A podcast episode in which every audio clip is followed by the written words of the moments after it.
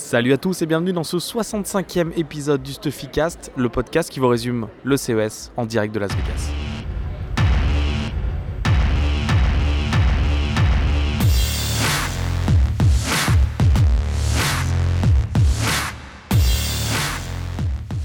Alors là, je suis en direct de la salle de presse. Le son est un peu moins bon que d'habitude. J'ai pas le matos habituel, mais je me suis dit que ça serait sympa de vous faire un petit Stuffycast en direct d'ici.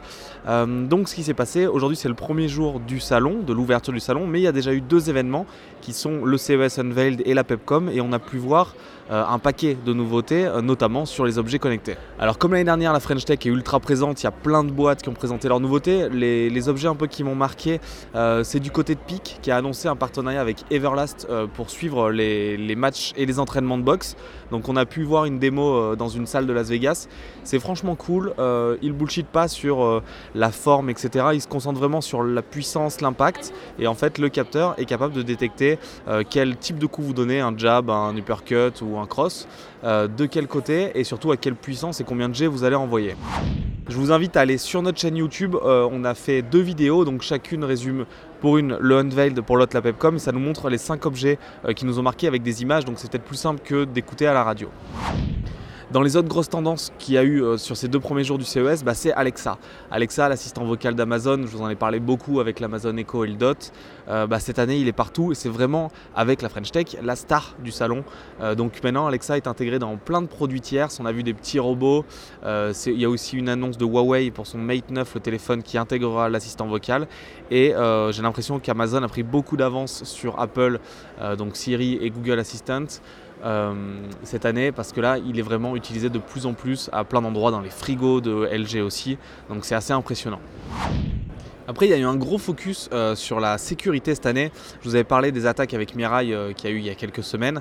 Et là, en fait, deux géants des antivirus qui sont Bitdefender et Norton ont sorti une box euh, qui permet en fait de bloquer les attaques qui sont propagées par vos objets connectés.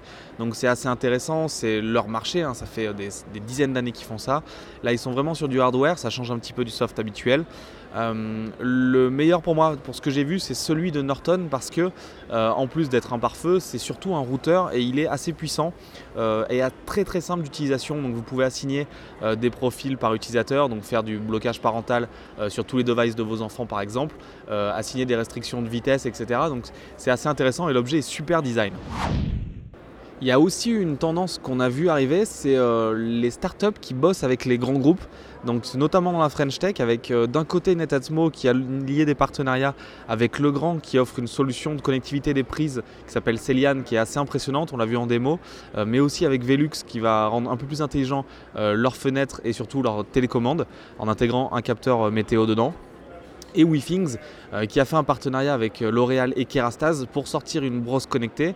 Donc c'est vraiment euh, des objets qui sont imaginés par les grands groupes et pour lesquels on met le savoir-faire des startups, notamment françaises, pour développer et connecter sur tous ces objets.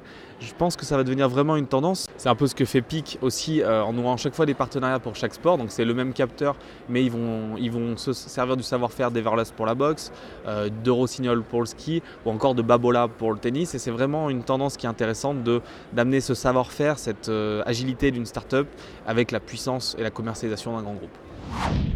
Je vous remercie d'avoir écouté ce 65e épisode du Stuffycast en direct du CES. Euh, le programme pour nous, c'est d'aller euh, cet après-midi à Eureka Park. Donc vous, ce sera la nuit. Vendredi, donc demain, on va aller au Tech East. Donc c'est le Convention Center, c'est là où il y a les énormes boîtes. On va notamment visiter le centre Samsung. et samedi, on reviendra potentiellement ici pour voir euh, toujours Eureka Park les startups parce qu'on a un paquet et c'est là où on va voir vraiment les objets qui sortent de l'ordinaire parce que pour être très honnête, euh, au Tech West on est aujourd'hui, là où il y a les wearable devices, il n'y a pas eu trop de nouveautés, Fitbit n'a rien annoncé par exemple, euh, il n'y a pas trop de nouveaux produits et je pense que c'est en bas que ça se passe en ce moment. Moi je vous donne rendez-vous peut-être sur un autre épisode spécial pour vous faire une petite conclusion du CES si je peux enregistrer dans des conditions à peu près bonnes.